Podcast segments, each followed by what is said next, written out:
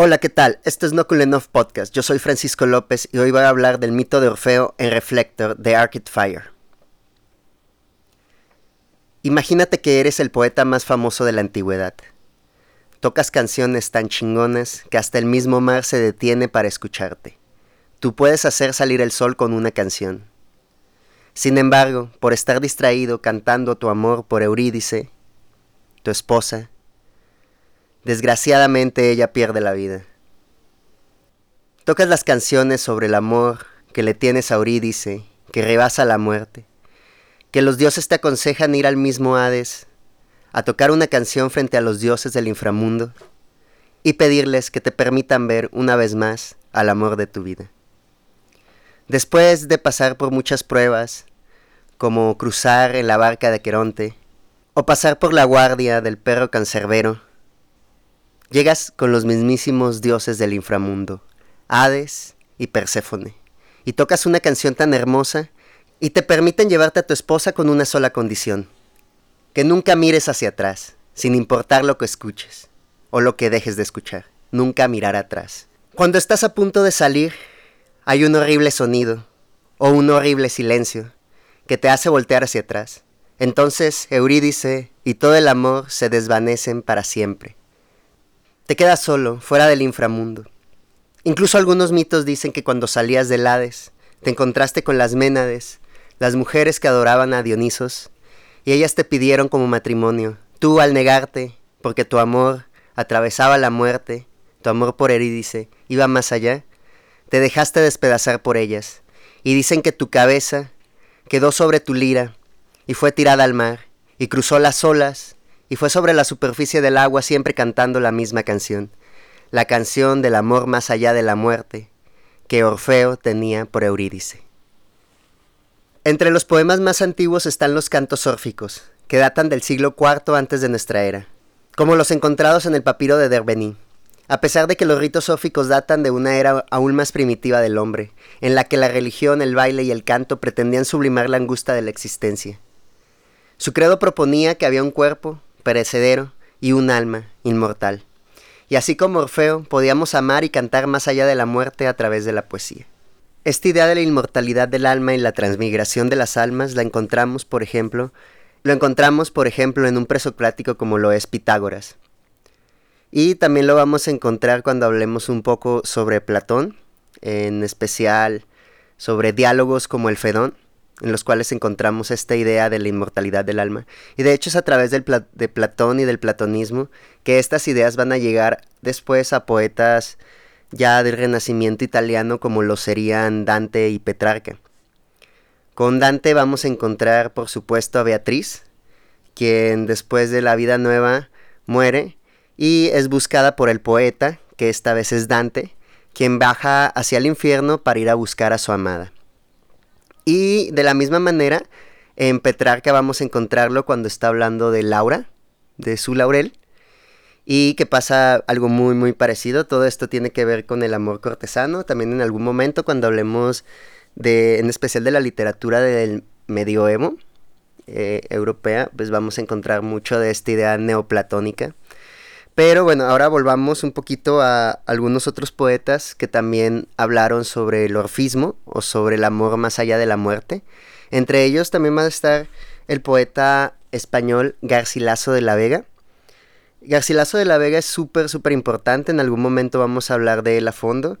Este poeta español fue quien introdujo junto a su compita Juan Boscán la figura del soneto, mm, la forma métrica del soneto. Eh, cuenta la historia de que eh, Garcilaso de la Vega estaba en una fiesta junto con Juan Boscán, quien era portugués, y este le propuso que empezara a escribir ciertos poemas con una métrica que se estaba usando mucho en Italia. Esta Italia del Dolce Stil Novo, eh, donde estuvieron, por ejemplo, pues el, el, mismo Dante.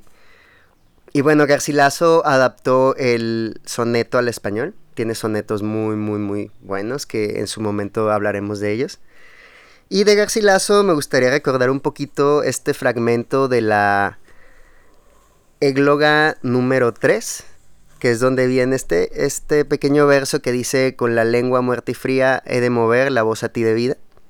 y que después poetas como Pedro Salinas tomará esta línea para uno de sus poemarios y para hablar un poquito otra vez de el amor más allá de la muerte.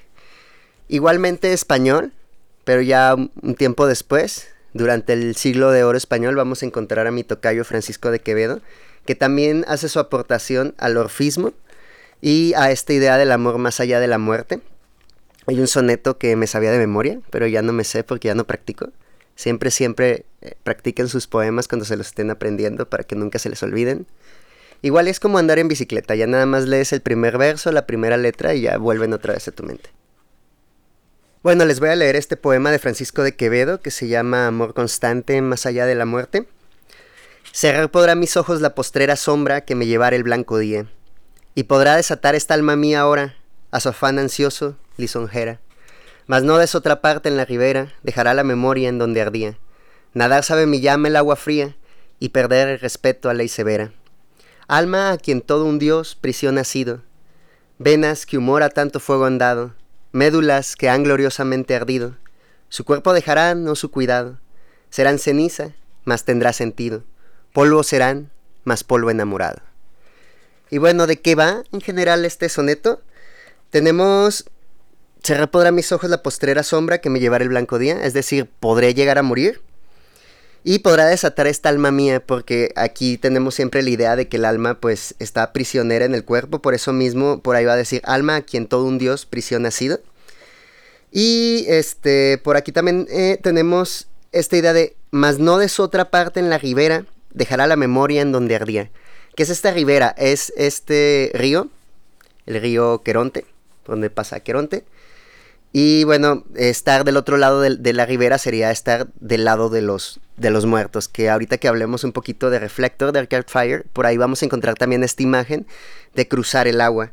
Justamente esta idea de cruzar el agua por, eh, la, por el amor se ve presente en los versos Nadar sabe mi llama el agua fría y perder el respeto a ley severa. ¿Cuál es esta agua fría? Pues el agua de, de Río Queronte y perder el, respeto a la ley severa. ¿Cuál es la ley severa? Pues a la que todos estamos supeditados, todos los mortales, todos los seres humanos, que es la muerte. Que para Heidegger sería la mayor posibilidad que tenemos, ¿no? La única posibilidad. Después dice, alma, a quien todo un dios prisión ha sido, venas, que humora tanto fuego han dado, médulas que han gloriosamente ardido, su cuerpo dejará no su cuidado. Será cenizas, mas tendrá sentido, polvo serán, mas polvo enamorado. Es decir, este cuerpo que había estado prisionando el alma se va, se va a morir, se va a deshacer, se va a convertir en polvo. Pero este polvo va a seguir amando más allá de la muerte. Y bueno, hay, muchísimos poemas, muchísimos poetas, es, todo, todo un rollo el, el, orfismo. Vamos a estar hablando del orfismo muchísimo durante todo este podcast. No solamente cuando hablemos de los griegos, no solamente ahorita que estamos hablando de, de Arcade Fire, de este disco, si no me equivoco, del 2013 siempre vamos a estar volviendo al orfismo, entonces pues es chido que, hayan escuchado este podcast sobre eso. Como les digo, hay muchos poetas que han deconstruido el mito órfico en casi todos los siglos, además de que este rollo de Orfeo, que también eh, eh, va a compartir mucho con Dionisos, tiene mucha semejanza a, a ciertas cosas como las de Jesús y el cristianismo. Se podría destacar algunas producciones audiovisuales que abordan el tema. Hay una trilogía, de hecho, de Jean Cocteau, eh, está muy, muy buena. Eh, creo que este como... Eh, son, son tres... Es un corto y dos películas o algo así más o menos. Están grabadas como entre los 40, los 50. Es Jacques, Jean Cocteau, este poeta y también director. La primera se llama La sangre de un poeta, La sangre de un poeta. Y pues yo creo que pueden encontrar incluso en, en YouTube. Quémense las tres pelis de Jean Cocteau, están chidas.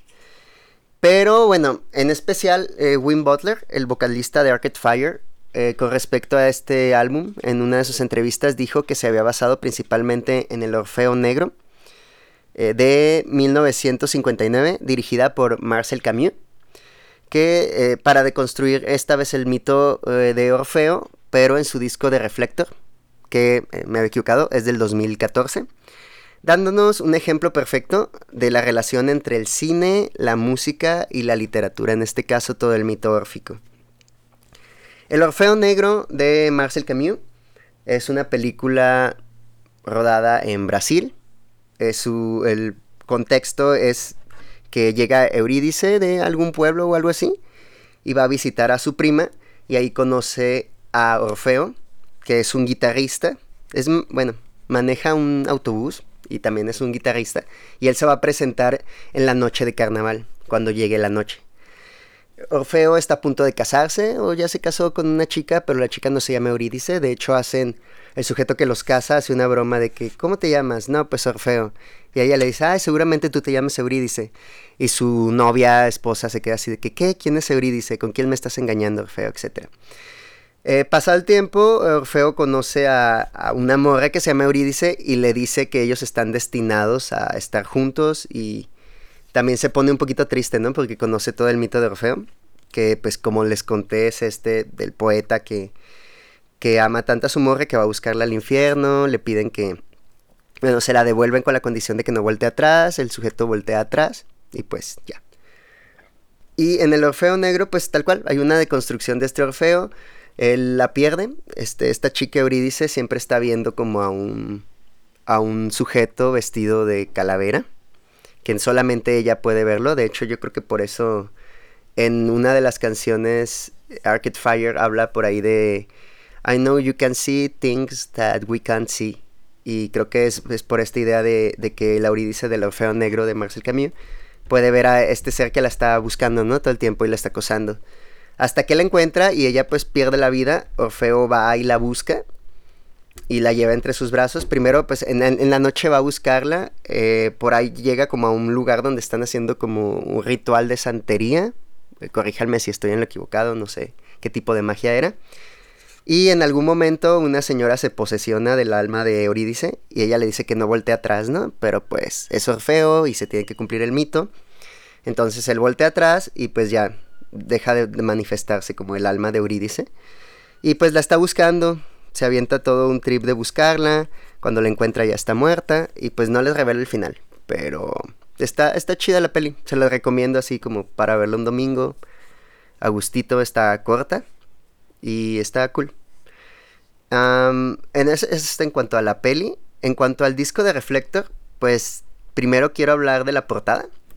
En la portada del álbum encontramos una escultura de Auguste Rodin, que es donde aparece Orfeo, con los ojos tapados, o sea, tapándose los ojos, pero pues en vano, porque ya sabemos lo que va a pasar. Y detrás aparece un Eurídice, como sufriendo, cantando para siempre con su silencio de muerte, ese silencio que lo va a hacer voltear. Eh, casi todas las canciones de este álbum logran una estructura coherente. O sea, hay canciones que no tienen que ver tanto con este rollo del mito órfico, y bueno, también por ahí va, a aparecer mucho lo de la Reflective Age, que ahorita les voy a hablar un poquito de qué, de qué habla la Reflective Age. A rasgos generales, en este siglo, Eurídice y Orfeo se conocen en un escenario. Son actores. Y su amor sobrevive a la muerte porque se ha quedado plasmado en una cinta fílmica. De esta manera vemos la conexión entre el cine y la música dentro del álbum. Eh, creo que el álbum de Arcade Fire, más que reproducir el Orfeo Negro de Marcel Camus, habla de los amantes, eh, Orfeo y Eurídice encontrándose dentro de una película. Por esto, en la primera canción, Reflector, Orfeo se dice atrapado en un prisma de luz, solo en la oscuridad blanca. Pues como dice Maurice Blanchot, hablando de Nietzsche, el mundo es más profundo de lo que el día piensa. Y el imperialismo de la luz, más que acabar con todo, lo oscurece, pues la fuerza escapa de toda óptica. De aquí el trip de que Arcade Fire se basó en el ensayo La época presente de Soren Kierkegaard, filósofo que propone por primera vez el concepto de la Reflective Age. Un tiempo en el que no pasa nada, pero pareciera que algo está a punto de suceder apoyada directamente por el público, al cual llama un fantasma abstracto, que sirve para percibirnos, juzgarnos y entretenernos sin perder el anonimato. Pues ya nos hemos despedido de este al volvernos un ser colectivo que ha perdido toda individualidad, gracias a la más media. Y bueno, este es un ensayo muy cortito de Kierkegaard, está muy bueno, está muy muy moderno. Lo importante es que nuestro Orfeo y Eurídice, para amarse después de la muerte, dependen del público que mira la película donde sus almas han sido encerradas y naturalmente de quienes hemos de escuchar este álbum de Arcade Fire. Es por eso que en la primera rola dicen Our song escapes on little silver desk, our love is plastic. Y aquí entonces el alma sobrevive en forma de luz capturada en imágenes. De ahí que en la canción de Flashbulb Eyes, que es la tercera si no me equivoco, se cuestiona si es posible que la cámara pueda atrapar tu alma. Y es todo lo que dice la canción. También eh, me gustó mucho, me gusta mucho la canción. Dice, What if the camera really do take your soul? Oh no. Y es todo lo que está diciendo eh, la rola todo el tiempo. Está cuestionando si te pueden robar el alma o si el alma se puede ver impresa eh, gracias a la cámara, gracias a esta luz. En el sencillo de Reflector, canción de la cual tomaron el título para su álbum, encontramos la transgresión que vuelve a los zombies y vampiros en seres tan cool. Al no estar muertos ni vivos, están en una línea divisoria, en un border, se convierten en los no muertos algo más allá de la vida y de la muerte. Esta transgresión está en los versos en francés de esta canción que dice Entre la nuit, la nuit et le dor, entre les royaumes, les vivants et les morts. Dice, entre la noche, la noche y la aurora, entre los reinos de los vivos y los muertos. Es este, este momento divisorio. Podríamos hablar mucho, por ejemplo, del momento del crepúsculo, que no es la noche y tampoco es el día. Y también podríamos estar hablando un poquito del río de, eh, de Aqueronte, que divide el mundo de los vivos con el mundo de los muertos. Eh, sin embargo, este tipo de vida en la canción no satisface a nuestro Orfeo, que dice que si ese es el cielo, no sabe para qué es, pues no puede encontrarla ahí, no le importa, y remata la canción preguntándole a su Eurídice, Will I see you on the other side? Siempre, siempre aquí cuando hablamos de The Other Side, recuerden que es el otro lado de la ribera, que aparece en el, en el poema de Francisco de Quevedo. Es este otro lado. Hay un par de canciones que refieren directamente al mito órfico en este álbum de Arcade Fire. Es A Full Sound, o Eurydice, y It's Never Over, o Orpheus. La primera es cantada principalmente por Orfeo, con la voz de Win Butler, y pone en evidencia lo que decía Foucault acerca del sonido que hace al poeta mirar atrás, el puro silencio de Eurídice, lo mismo que el canto de las sirenas que escucha Ulises en la Odisea, mero silencio que tiene que ser rellenado por el héroe, que ha caído en la seducción de lo que es, solo promesa de lo que vendrá, pero nunca un canto real. El horrible sonido al que se refiere la canción de este silencio. But when I say I love you, your silence covers me. Oh, this, it's an awful sound. Y aquí está hablando de cómo este silencio es, es un horrible sonido. Y bueno, ahorita más adelante les voy a leer un fragmento de un libro de Foucault que habla eh, de este silencio. Sin embargo, bueno, el poeta le dice a su morra, I know there's a way we can live today. Think it over and say, I'm never going back again. Awful Sound o Eurydice termina con un Orfeo vencido que dice que hay un precio que pagar por el amor en la Reflected Age. Y remata la canción con unas palabras que se preceden al lamento. Justo cuando Eurídice desaparece. Oh no, now you're gone. El siguiente es un fragmento del libro El pensamiento de la fuera de Michel Foucault. Esta versión es una edición de pretextos. Les quiero leer el capítulo número 6, titulado Eurídice y las sirenas. Tan pronto como se le mira, el rostro de la ley se da media vuelta y entra en la sombra. En cuanto uno quiere oír sus palabras, no consigue oír más que un canto que no es otra cosa que la mortal promesa de un canto futuro. Las sirenas son la forma inasequible y prohibida de la voz atrayente. Ellas no son más que cantos, simple estela plateada sobre el mar, cresta de la ola, gruta abierta en los acantilados, playa de blancura inmaculada. ¿Qué otra cosa puede ser en su ser mismo sino la pura llamada, el grato vacío de la escucha, de la atención, de la invitación al descanso? Su música es todo lo contrario de un himno. Ninguna presencia brilla en sus palabras inmortales. Solo la promesa de un canto futuro recorre su melodía. Y seducen no tanto por lo que dejan oír, cuanto por lo que brilla en la lejanía de sus palabras, el porvenir de lo que están diciendo. Su fascinación no nace de su canto actual, sino de lo que promete que será ese canto. Ahora bien, lo que las sirenas prometen cantar a Ulises es el pasado de sus propias hazañas, transformadas para el futuro en poema. Conocemos las penalidades, todas las penalidades que los dioses en los campos de Troade infligieron a los pueblos de Argos y de Troya. Singular ofrecimiento, el canto no es más que la atracción del canto, y no promete al héroe más que la repetición de aquello que ya ha vivido, conocido, sufrido, pura y simplemente aquello que es el mismo. Promesa a la vez falaz y verídica. Miente, puesto que todos aquellos que se dejarán seducir y dirigirán sus navíos hacia las playas no encontrarán más que la muerte. Pero dice la verdad. Puesto que es a través de la muerte como el canto podrá elevarse y contar al infinito la aventura de los héroes. Y sin embargo, este canto puro, tan puro que no dice otra cosa que su recelo insaciable, hay que renunciar a escucharlo, taponarse los oídos, atravesarlo como si estuviera sordo, para continuar viviendo y poder así comenzar a cantar. O mejor aún, para que nazca el relato que no morirá nunca. Hay que estar a la escucha, pero permanecer al pie del mástil, atado de pies y manos, vencer todo deseo mediante una astucia que se violenta a sí misma, sufrir todo sufrimiento, permaneciendo en el umbral del atrayente abismo, y volverse a encontrar finalmente, más allá del canto, como si se hubiera atravesado vivo la muerte, pero para restituirla en un segundo lenguaje. Enfrente, la figura de Eurídice, Aparentemente es todo lo contrario, puesto que debe ser recobrada de la sombra por la melodía de un canto capaz de seducir y adormecer a la muerte, ya que el héroe no ha sabido resistir al poder del encantamiento que ella posee y del que ella misma será la víctima más tarde. No obstante, ella es un pariente cercano de las sirenas.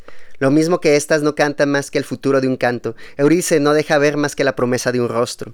Orfeo bien pudo aplacar los ladridos de los perros y seducir a las potencias nefastas pero en el camino de regreso se hubiera tenido que encadenar lo mismo que Ulises y no hubiera sido menos insensible que sus marineros. De hecho, ha sido en una sola persona el héroe y su tripulación.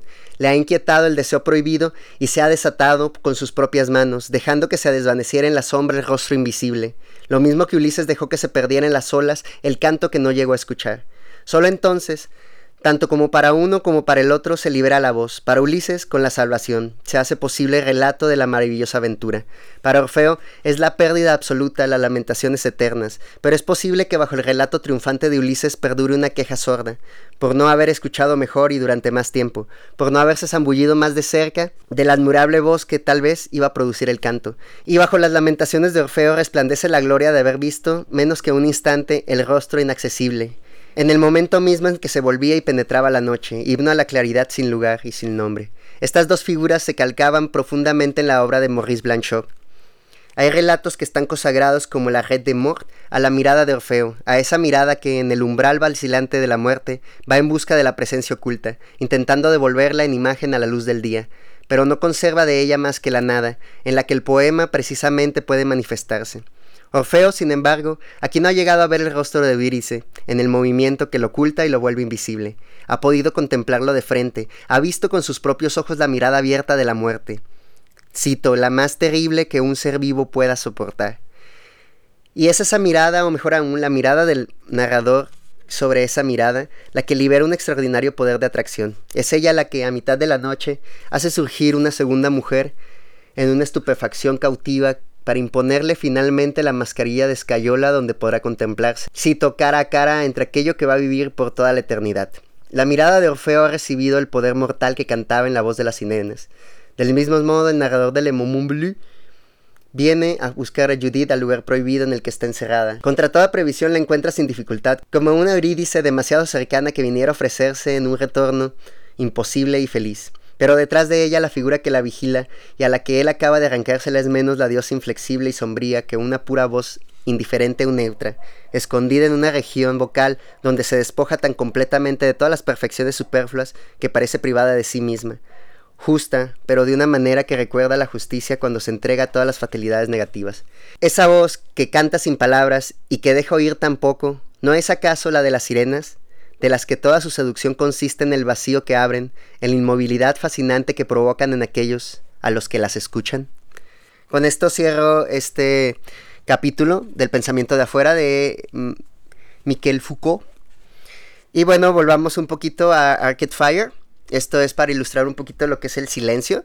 Y en algún momento quiero hablarles del silencio en la literatura. Tengo un ensayo que escribí hace muchísimo sobre la novela 62 Modelo para Armar de Julio Cortázar donde se ve muy muy presente el silencio.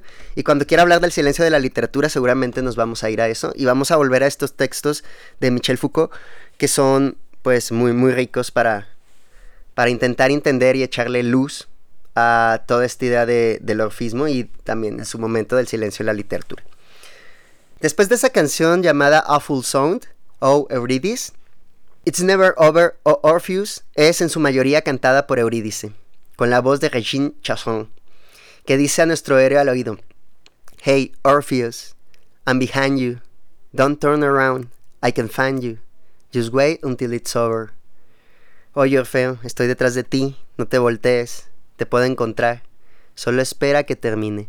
Y ese wait until it's over se convierte en un estribillo de la canción, que le recuerda al poeta que no debe volver la mirada hasta que todo haya terminado. Entonces Eurídice le dice, and if, and if I shout for you, never doubt, don't turn around too soon.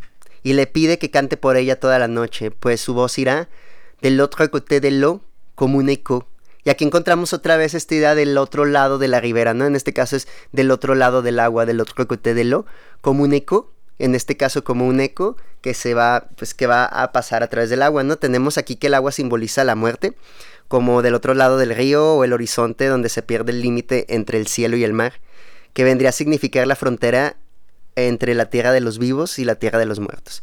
Sin embargo, en esta canción de Arcade Fire, el poeta dice, And if you call for me, this frozen sea, it melts beneath me. Y esta es la idea de, bueno, si tú me llamas, este océano congelado se va a derretir detrás de mí. Este océano congelado detrás del que está Eurídice, este océano que significa la muerte. Y de hecho esta imagen, tal cual del océano congelado, se va a repetir en otra canción además de esa. Y bueno, vamos a la penúltima canción, que es Afterlife. Me gusta muchísimo. Bueno, la pasada, eh, la de Orpheus, es mi favorita. It's Never Over es mi favorita del álbum. Y mi segunda favorita sería Afterlife. Es una canción muy tranqui y muy bonita. Es la última del álbum, pero después pusieron Super Symmetry y luego está la versión deluxe del álbum que tiene más canciones, de las cuales no voy a hablar porque estoy acostumbrado más al, al álbum Reflector no deluxe. Y bueno, eh, podría decir que este álbum es una excelente obra que se sitúa en este lugar entre el cine, la música y la literatura. Y también es muy importante por esta reconfiguración del mito órfico.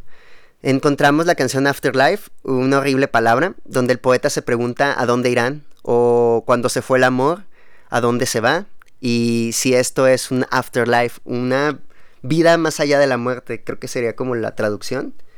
Y termina concluyendo que es, pues sí, que tal cual, que solo una vida después de la muerte, pero con ella.